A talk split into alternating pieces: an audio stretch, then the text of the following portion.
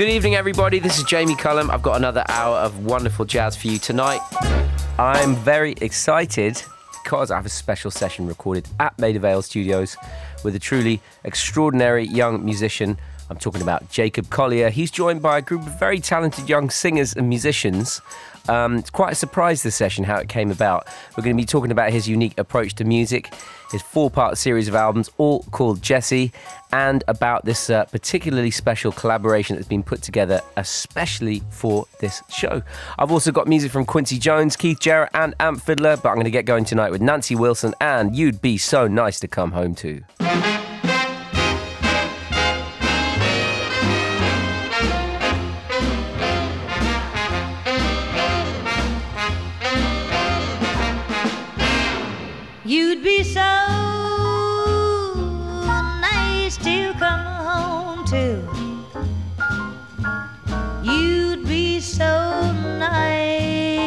By the fire while the breeze on high sang a lullaby.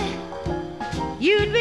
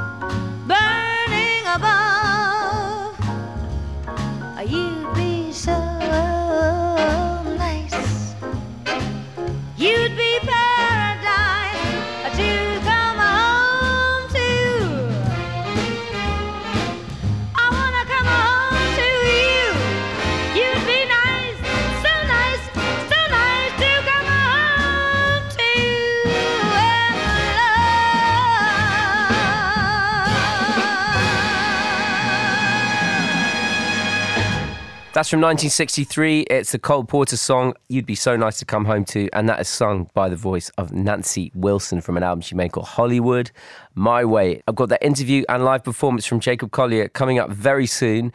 Uh, I've supported Jacob on this show pretty much from the start of his career. He was building up a huge following by posting his music on YouTube, and uh, it was very uh, apparent that uh, he was packing some extremely special and unique talent. But among the millions of people who spotted his talent via uh, these YouTube videos was none other than Quincy Jones, who's ended up becoming his manager and mentor. And it makes perfect sense for them to be uh, uh, uh, putting Jacob's music out into, into the world together. So I thought, oh, why not play some music by Quincy Jones? Although this is definitely, I'm not going to pretend this is an appropriate song, um, but nonetheless, it is Quincy Jones. You can see the link. I've just told you about it, but here is Summer in the City. Ladies and gentlemen, bienvenue au Jamie Cullum Show sur TSF Jazz.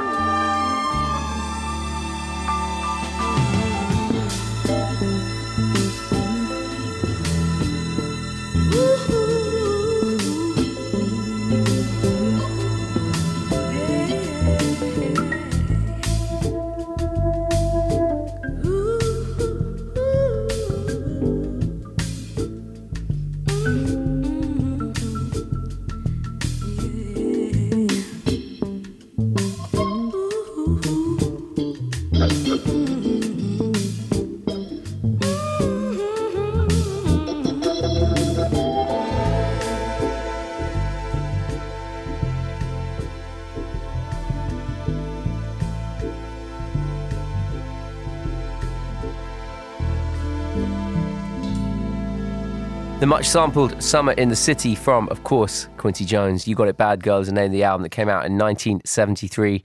And, well, what's the most important part of that song? It's the organ. It's the Hammond organ, isn't it? And that's played by the legend Eddie Luis. I imagine a lot of you are going to get in touch tonight to uh, chat about Jacob's amazing performance coming up very soon. Interview and performance from Jacob Collier. But first, let's hear something from the Detroit musician and producer Amp Fiddler. A great collaboration between him and Corinne Bailey Rae. This is If I Don't. Cause I feel about love turn around.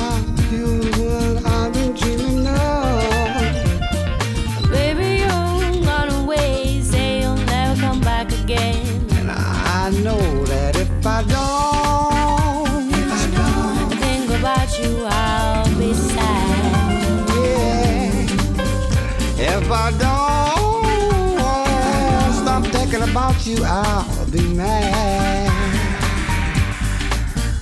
If I don't not think about you, I'll be glad.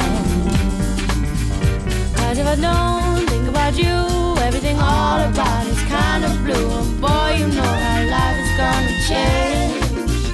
And if you leave me alone, I will never call you up again. Deep inside, you know that if I don't,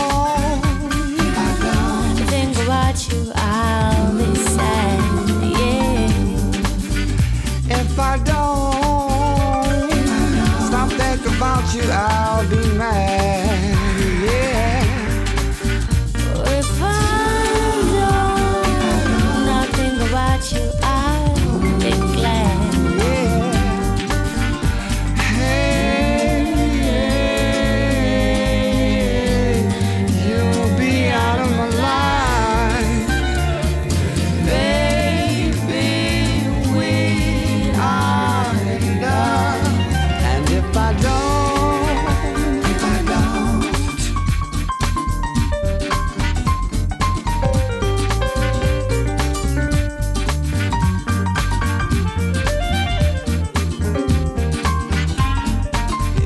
Don't stop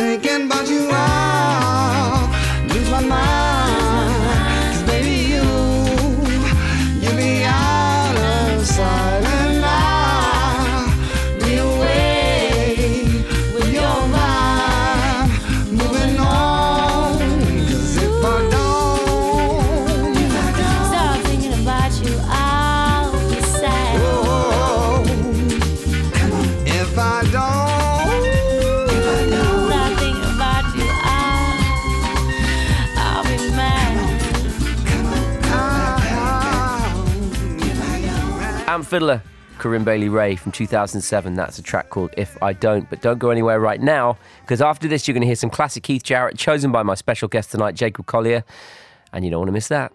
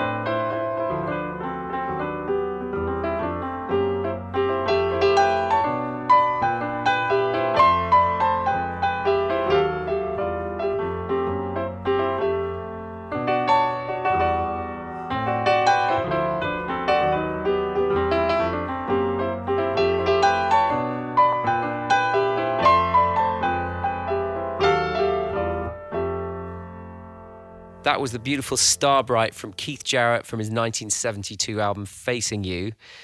And it was picked by my guest this evening here at BBC's Maida Vale Studios. I'm sitting in one of my favourite places in the world, next to one of my favourite musicians in the world, in this beautiful room, and uh, a new group of singers called Archie, who I'm going to introduce everyone to. I'm with Jacob Collier, and thank you for joining me, everyone. It's great to see you all. It's so nice to see you, Jamie. Thanks so much for having us. Yeah, it's it's it's it's really. I, I'm sitting right in the middle here, and uh, I feel I feel like I've been blessed right now. So I'm I'm I'm, I'm very very happy. So, Jacob, um, obviously you've been on the show before. I played your music so much on the show. and We're going to get into um, what you're up to at the moment. But can you tell me about these uh, wonderful musicians you brought with you today for yes, this I, session? I can. I, I've been looking forward to this. So, um, so Instagram is a wonderful thing in some ways. it's also you know hellish in, in others. But one of the one of the beautiful things about it is that it's like a sort of a, it's like a, a, a creative hub, and you can do whatever you like on Instagram. And so, creative people all around the world are using it as a platform to just make things and leave them there. And I, uh, I, I released a song called called "Make Me Cry" earlier this year, um, and I stumbled across um, these wonderful ladies uh, doing a cover of that song in four parts. And I, I'm I'm such a sucker for notes close to each other, you know, like this. That's one of my favorite chords. And um, and and these uh, these these ladies would just did the most incredible sort of clustery arrangement, and I was smitten, completely smitten. It's just unbelievable. And so it wasn't too long ago. It was about two weeks ago actually. I, I DM'd you guys and I said, "Hey, would you like to sing on the Jamie Cullum show?" And they said, to my delight, they said yes. and here they are. And here they are. Nice to meet you all. Sorry, could you introduce yourselves one by one in a kind of uh, uh, super band fashion? Okay, my name is Caitlin, and I am the bass. Very good. My name is Hannah. I am the next to the bass. I'm Faith, and um, I guess I'm I'm number two. yeah. Well, Yeah. we all swap. But we, me and Lena swap quite a bit. yeah, I'm Linas. Um, but no, we all sing top sometimes. Got But it. So yeah. you're you're you're a, a, a malleable uh, group of singers. Yeah. Well, I heard you uh, doing a, a sound check earlier, and it's an amazing sound you four make together. So I'm I'm, I'm so happy that you got to do this uh, with Jacob. Yeah. Jacob, I'm um I I did wonder when I looked through your Instagram recently, I'm like, do you sleep? Ah. Because and the reason why I asked that is because obviously you're creating all this incredible music, these worlds of Djesse, which I'm going to talk to you about. But you're also creating these amazing videos as well. You're you're mixing, you're producing, you're writing, you're collaborating. Um, the totality of what you do is is really it's so inspirational to me, to to to, to many other people. Do you do you find that actually you're just able to really focus quite easily, or do you not sleep? Oh, um, it just depends on the day. I mean, there there are so many different hats I have to wear at different times. Um, as you say, there's there's a sort of touring hat, there's the producer hat, there's the arranger hat, then there's the instrumentalist and and and the singer and the human being, the brother and son, all these kinds of things. Um, so I think it's it's it's it's always a, a bit of a, a tricky challenge balancing all these different ingredients. But I think I'm I'm just sort of lucky to be at the sort of age and stage I am, having sort of carved this this place of freedom. I, I think, and and I can kind of just be fascinated for a living, which is just such a cool thing to do. Um, and now I'm obviously making these four albums, and, and they're all these different universes. So I'm really kind of dunking myself in the very deepest waters of my imagination, and just sort of let myself loose and seeing what happens. Uh, but as far as sleep, is, as, as far as sleep is concerned, um, it, it kind of happens when it happens. I'm one of those guys that will sleep for two hours for a couple of nights in a row, and then I'll sleep for 20 hours and not wake up, and everyone's very concerned. you know. Well, let's hear the first uh, piece of this uh, this universe that you're going to play for us today, which uh, I, I really, when I first pressed play on Djesse Volume, uh, which volume is this? This one's from number two. from number Yeah, two, yeah, and I heard this. Uh, I really, I really understood what you were talking about by entering the different worlds of of Djesse, and I, I'm, I'm going to let the music do the talking for now. But um, let's hear you guys play "Sky Above."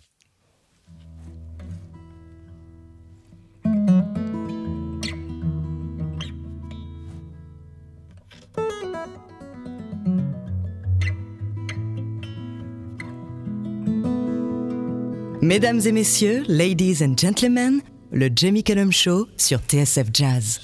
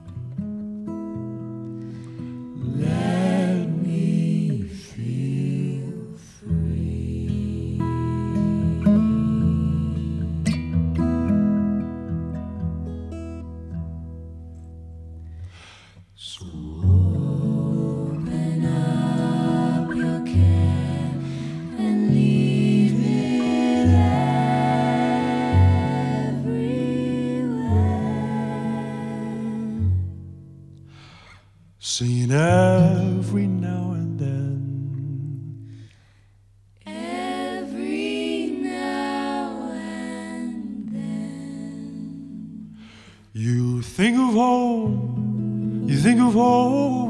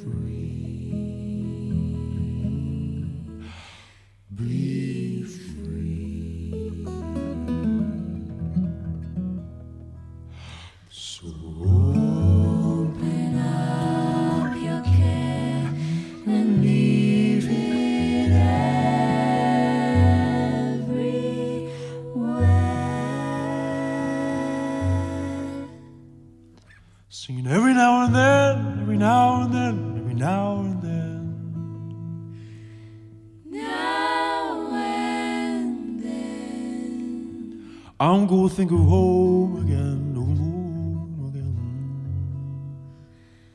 Home again. Singing home is always waiting. Oh, is always waiting.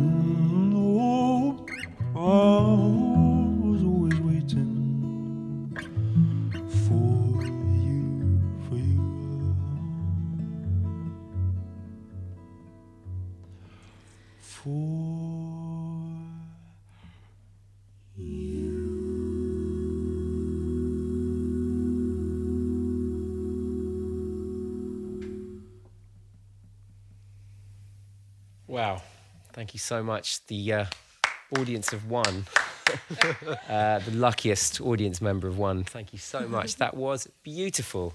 I feel Thank I'm you. so moved to hear you guys sing. I'm Jamie Cullum in that way, and it's like you've been singing together for a long time. But um, I know that uh, obviously this is just especially for my radio show. We right met now. yesterday You for the met first time. Yeah. Yeah. yeah, yeah. Well, it's it's fascinating this idea of um, the type of harmony that you're interested in. I remember the first time that we met, Jacob. I, we did talk about harmony, and I, I I really got to understand how harmony was the thing that brought you brought this kind of fascination for music.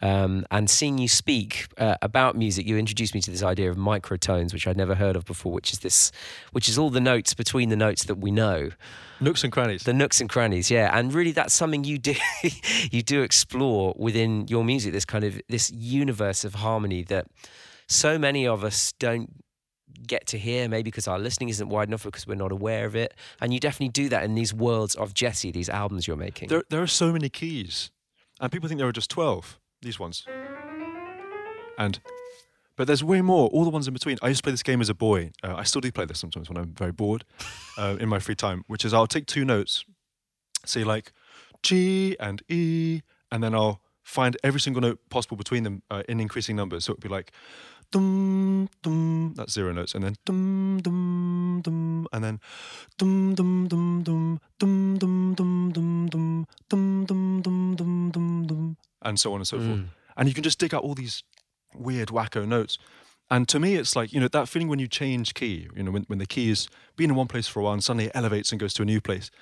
That times by the microtone philosophy is just so powerful because our ears, I think, in in in this place, Earth, um, are very used to the twelve keys that we have on the piano. But if you play in a key that doesn't exist on the piano, then it's almost like untrodden snow, like to the ear.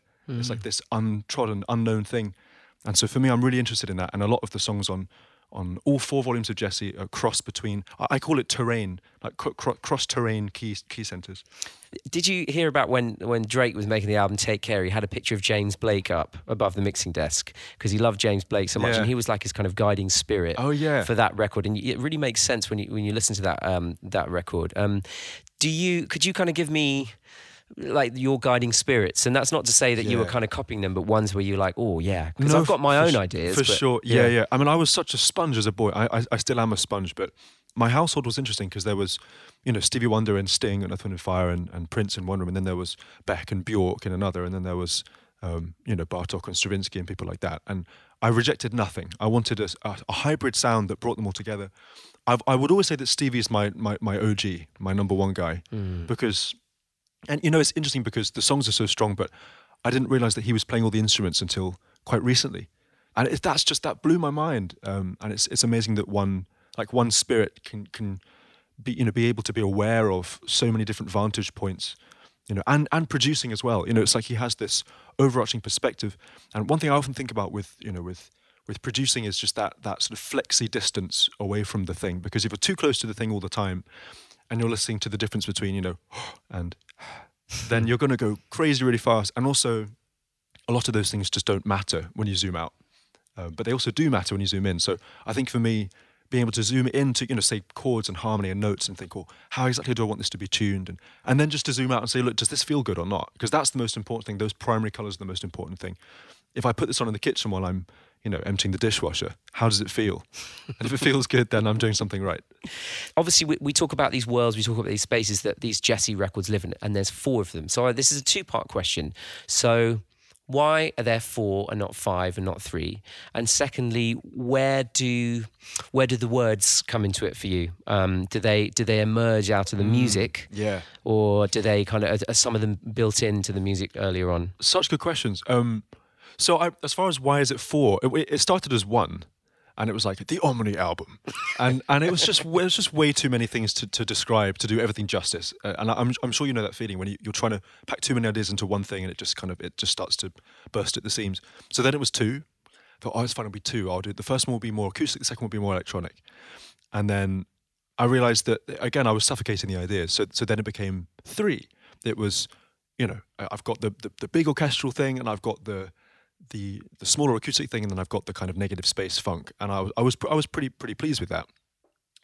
But I realized that if you end the album in in the darkness, then you haven't done anyone any justice. So I wanted to re-emerge, kind of with this like with all the flavors that we've accomplished along the way, bring the orchestra back, bring the choirs back. Uh, I'm not going to spoil too much of Volume Four, but it's so tintinabulous. It's so incandescent. It's so colourful, and it's like all of the. It's everything that you've that I've been exploring, and I've learned so much from this. I can't tell you how much I've learned, but many collaborators return, and it kind of brings the whole thing together, and, and it, it kind of it it wraps up all of these motifs because there are so many motifs running through all the albums, and if you listen really carefully, there are chords and rhythms and bass lines and and even sounds that appear throughout all of them as little nuggets, sort of Easter eggs to find. But Volume Four kind of explains them all, and so I, I realised that whilst it was three worlds I wanted to explore, I needed a fourth to kind of conclude the yeah, to journey. consolidate it all, that makes sense. You're Yeah. currently just living partly on your hard drive. Yes, Yes. it is. It's, my hard drive is uh, is yeah. I hope It's, it's backed up. it's that that is Yeah. bursting at the seams. Okay. Yeah, my hard drive. But uh, to answer your, your second question, which is about words, um, it's interesting because I've always been such a huge fan of words. I make up words all the time, and uh, I, I've always written, I suppose, a sort of nonsense prose diary for the last twelve or thirteen years or so.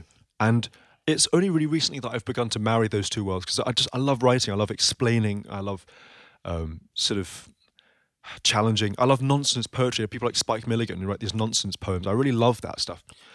Uh, and often that stuff doesn't really rhyme or groove. And so I, I've always found it an, an interesting challenge to write a song and then put a word on the top. But I think for me, the challenge with words, uh, which often come after the music, to answer your question, I think it's it's about it's about leaving space for the listener to not just see you and or not just see me in the song, but to also find themselves.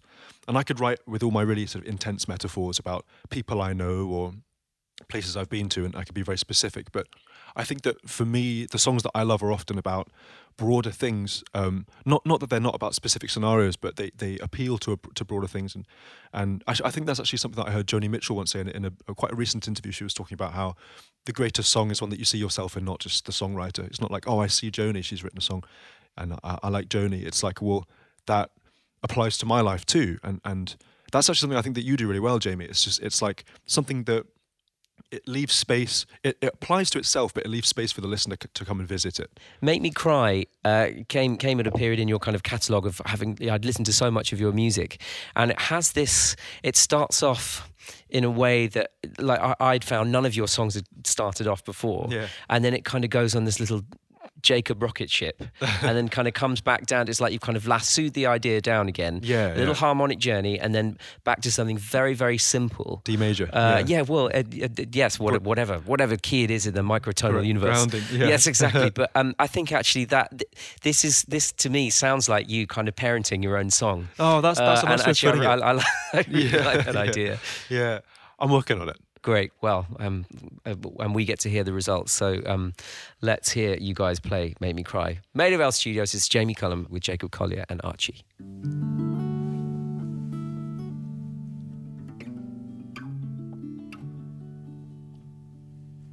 Le Jamie Cullum Show sur TSF Jazz. In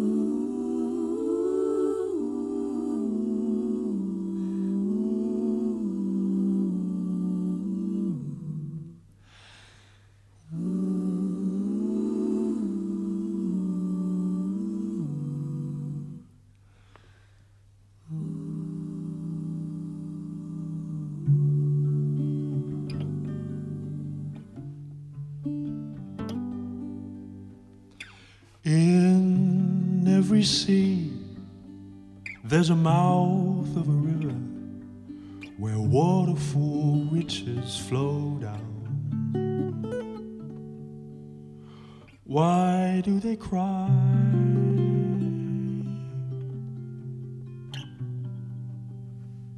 No one knows why. Hmm. In every mouth, there's a word of forgiveness that melts all the ice to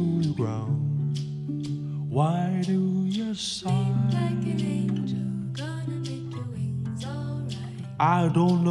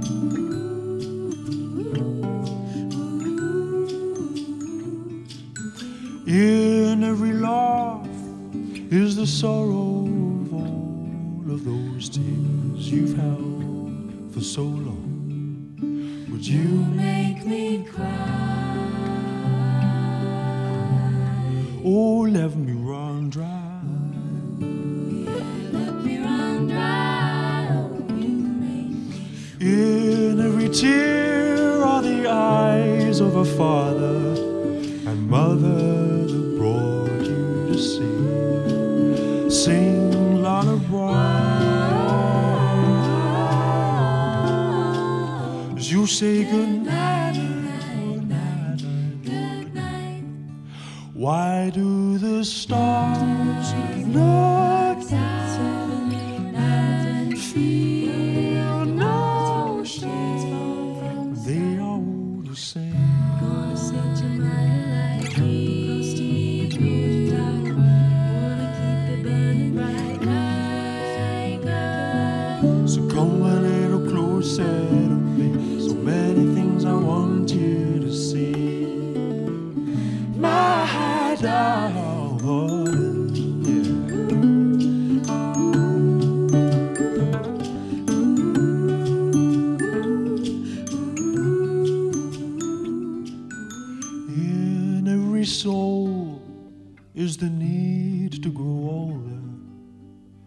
speed up the passing of time.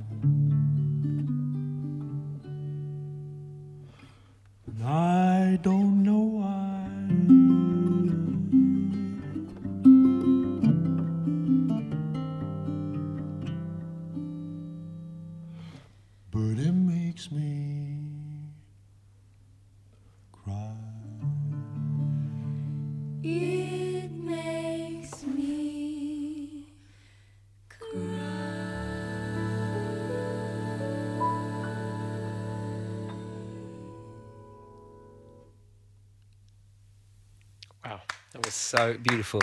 Thank you so much. Thank you, everyone. A real privilege to sit here and, and witness that bit of music making. Archie, please tell me why you're called Archie. Contrary to popular popular belief, it's not because of the royal baby. Yeah. Everyone's like, "Did you name yourselves after the baby?" Yeah, it happened about a month later, and we were like, oh, Oh, no. Drat. uh, do you have a record coming? Yeah, well, yeah. Fingers crossed. Yeah. So people can follow you on Instagram, of course. Yes. Okay, Yes. got it. And how do you spell Archie?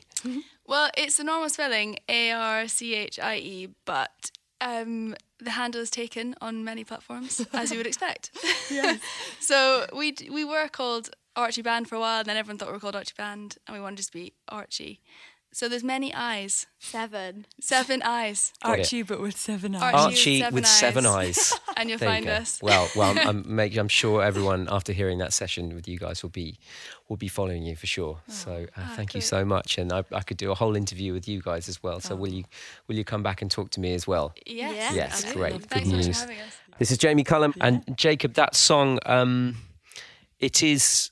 It- It's interesting. That is the song of yours that I've I kind of has ended up on my playlist. I I love all your music, but that's the one that uh, I draw people into your universe that might be a bit frightened Yeah, yeah. of your universe. Okay, and cool.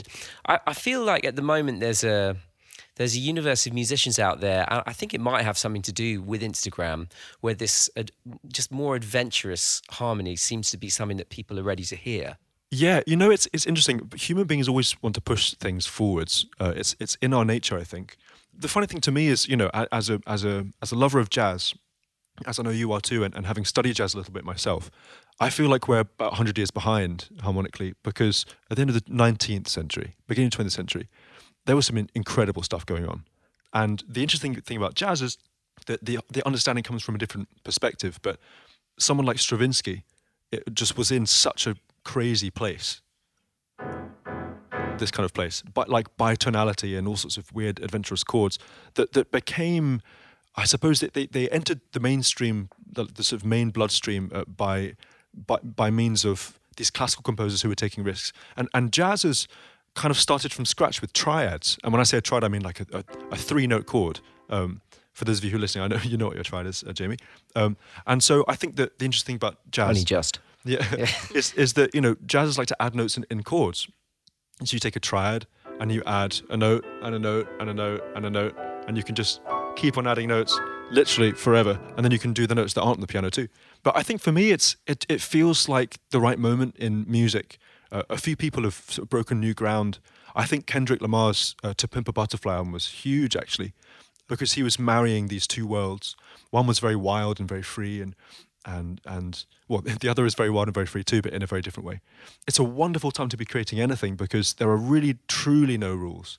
It feels like people want to, uh, yeah, want to voyage into that world, and I, I'm not sure I can point to one particular thing that has caused it to happen, but it's jolly exciting, and I, I, I hope that you know, I hope that people keep on pushing things forwards. I, I'm certainly trying to, you know, try, trying to do so within my own musical world and just sort of get yeah get as as as, as mucky as possible, I suppose, in, in understanding how these things fit together. But but it's it's cool that people are taking risks, and and uh, whether it's to with Instagram or the internet or freedom or kind of uh, independence as far as artists are concerned, or, or whatever. Or, Actually, or I think a combination of independence is a real, is a probably you know you're you're an independent artist really. I know. I, you, I am, yeah. yeah. Yeah, I think it's hugely important. I think, I mean, every artist, whether they're signed to a label or not, should be independent, Mm. um, should drive their careers, and should be, you know, should should should try to create things that excite them first. And and I'm always really baffled by people who sort of want to skip the bit of making the songs and, and just like just be famous or something. Yeah, That the is fu- they're missing the fun bit, really. that, well, they? that sounds like all, only the bad stuff. Yeah. You know, it's like you know you want you want to get you want to learn about yourself. And music is such a cool place to do that because when you write a song, as as I know you know, it's like you observe your own decision making and you learn loads about how you work. And and when you turn on the tap and let that splurge come out, like whatever comes out is is probably going to teach you something, or maybe you don't want to know about it, and then it's even more worth pursuing. So it's it's just it's a cool place to learn. And for me, I, I think it's just about staying within that frame of mind for just as long as I humanly can, um, and just seeing, yeah, kind of seeing what happens. And this whole four album adventure is a bit of an experiment. I just it was almost like you know what happens if I try and make four albums, and now it's the funny thing is now two are, two have been released already, and, and the third one's on the way, and, and that's that makes it feel a lot more real than it did before I did it, which was like this this dream. It's like, oh yeah, I'll make four albums, and now I kind of am doing it, and and I'm learning loads, and, and it's it's really cool. I'm I'm very I'm very privileged to be able to do it and travel around and learn from all of my heroes, and and you know yeah, I, I guess I put myself at, in in musical conversation with with these with these musicians at, at large, and just yeah, kind of see what happens. Well, if there's one takeaway for any musicians at home listening to this, I reckon it's make something that excites you first. Mm. That's a beautiful line. And you're going to deconstruct something for us now. Um, and uh, this is going to be you at the piano. Yeah. Uh, and you're going to do, uh, I mean, it's a song that many of us have sung poorly at function gigs uh, and incorrectly. And I hold my hand up and say, I'm definitely one of those people. And uh, it's interesting, you, I, when we were coming in here, it was like, oh, can I have a piece of paper and the words? Because I can't remember any of the words for you. you Bill Withers used me, right? Yeah, but you're going to have a crack yeah. at this. Yeah, I'm gonna have a crack at it. So Yeah, I, I, lo- I love you know doing things for the first time uh, live on radio. Gives me a lot of excitement, and so um, so obviously we, we've never really sung before, uh, me, me and Archie, and it's a privilege to do so. And this is a song I've I've literally never played on the piano. I've never played this on the piano, but I really love it, and and everyone kind of knows it, which is one of the reasons why I was a bit sort of aware of my lack of lyric knowledge. But um, yeah, "Use Me" by by Bill Withers in E flat. Great. Okay, here we go.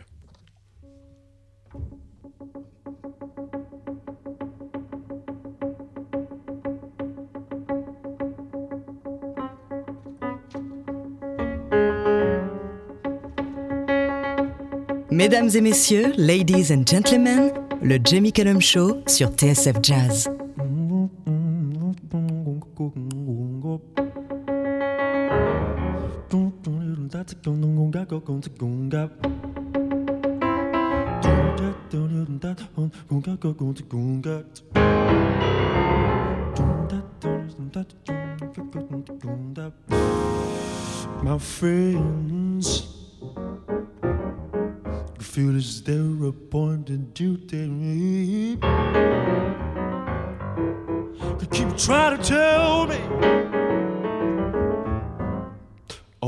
12 yeux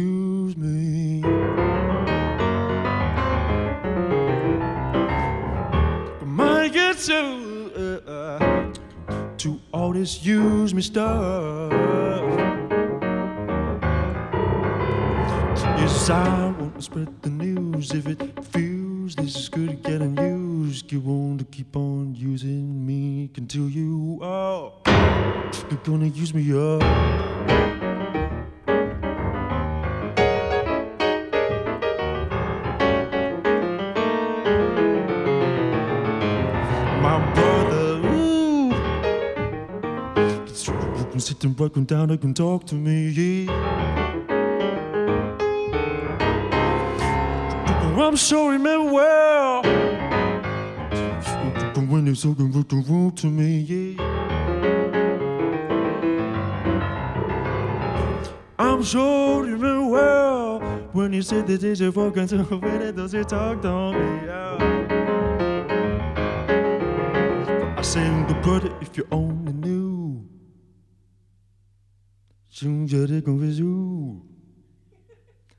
I'll keep on using me until you use me up.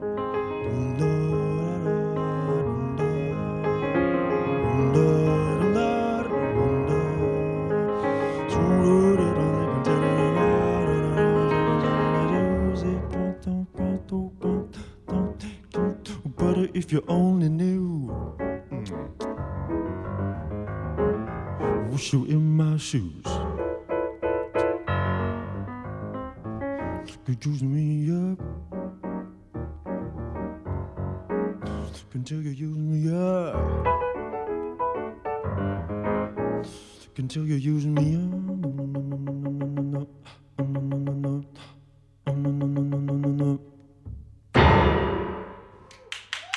Yes, please. wow, that was fantastic. What a, what an honor to be just kind of dazzled by your your your talent and your musicality. It's really I, I love how you find corners, as you say, the nooks and crannies of songs that uh, most of us don't know exist, but actually they all make sense. they sound completely nuts, but they all make complete sense when you do it, and uh, it's it's just a play. Obviously, we all know that song so well, uh, but just kind of ripping it apart like that, such a pleasure to hear. Thank you so oh, much. thank, thanks for allowing me to do that, Hey, Jamie. no, That's great. no, wow, real, real pleasure. And Djesse three, uh, Djesse Volume Three is coming. Uh, so when in 2020 are we going to hear this? Should be March time. If all goes to schedule, it'll be March time. And So when you say if all goes to schedule, is that if I know you're you're you're you're kind of getting the rest of the music? Uh, we've got, already got the first single with Daniel Caesar. Um, is it in uh, still recording stages or mixing stages or? Um, it's everything really. I mean, th- there are there are many exciting things about being one's own boss, and there are there are also some difficulties. And one of the difficulties is that you have to be responsible for all of those decisions yourself, which is actually, yeah, it's it's nice, but it, it can be tricky, as I say, to wear the hat of being like, stop, stop mixing, it's finished, stop it, it's enough, you've you've done it, and also have patience and let things take time. Most of it is is nearing completion pre-mix at, at this stage, but it's this flexi thing, and it will only be finished when I book myself a flight and I have to fly away from home, Yeah. and I will finish it just before the flight. That's just that's how I work. It's just I, I, I could try and tell you I'm going to change it, I, am not going to. Well, I'm, I'm I'm really looking forward to hearing it uh, again. This kind of new new world that you're entering into. And uh, before you go, I did get you to pick another song uh, that we can hear. And well, it's not what I expected at all, actually. And it's a band that has not been played on this show before. I do get to play some stuff that is uh, people wouldn't expect on this show, as you know. But Deerhoof is not a band I've played. On uh, Jamie Cullum's BBC Radio 2 show. That's before. wicked. I'm and glad to you, hear it. You've chosen a tune called The Perfect Me to play. Yeah. So Deerhoof, like, I'm I'm a real I'm a real fan of uh, organized chaos. Believe it or not. Um, No, I believe it. and uh, and and Deerhoof are just they're masters of this. Uh, they I guess they've been going about 26 or seven years now. They're they're kind of veterans. I think they're based out of San Francisco, um, and the singer of the band has this incredible kind of deadpan vibe. It's really straight, uh, uh, uh, uh, uh, and there's almost like a nursery rhyme quality to her singing, um, mixed with this kind of psychedelic but really sort of flexy. It's like multi-inspired uh, group of group of people, and this was the first song I ever heard. Um, a mutual friend of ours, Kit Downes, actually put me onto this. I read an article where he was like, "These are my ten favorite albums of all time," and the first one was this album called "Friend Opportunity" by Deerhoof, and this is the first song from that album. And it's just like the, there's so much um, fearlessness, and it's so brazen uh, the way that they approach sort of songwriting. You've got these weird length bars, and you've got these funny lyrics, and the whole thing feels like a you know, kind of yeah a, a mismatch, like you know like the wrong the wrong thing in the wrong museum, in the wrong city at the wrong time, and it all make it's all, it all makes sense. So oh, well, thank I- you for I like choosing it. Thank you for choosing it. And Yeah, uh, yeah. Jacob Collier, thank you so much for joining me today. And Archie, thank you for um, coming along and, and dazzling us with your talent as well. It's been a real a real honor to hear you all make music together. And please don't be a straight. Can you just come back like once a once a year? Oh, please. At least, you know, If- just kind of be a if you'll have recurring thing. Yeah, I, Yeah. I definitely will. Thank you so much, uh, Jacob and Archie. This is Jamie Cullum, and this is Jacob's Choice, Deerhoof with The Perfect Me.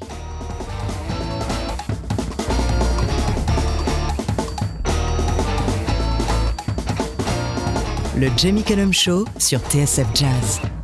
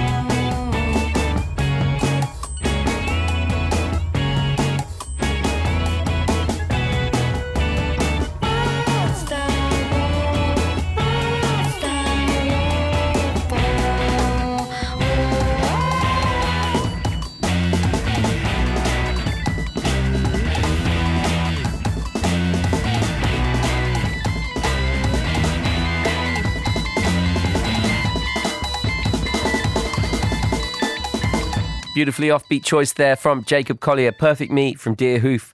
Thank you so much to Jacob and Archie for coming into Maida Vale for that session. Uh, it was truly amazing to sit there and witness that beautiful music making. What a special talent and just talks about music in such a unique and inviting way. Uh, I'm looking forward to hearing your messages about that incredible session. So please, please keep them coming in. That is all I've got time for this week. J'espère que le show vous a plu. Le Jamie Cullum Show sur TSF Jazz. Moi, j'amène les disques et vous, vous vous chargez de l'apéritif. That's right. That's right. That's right. That's right.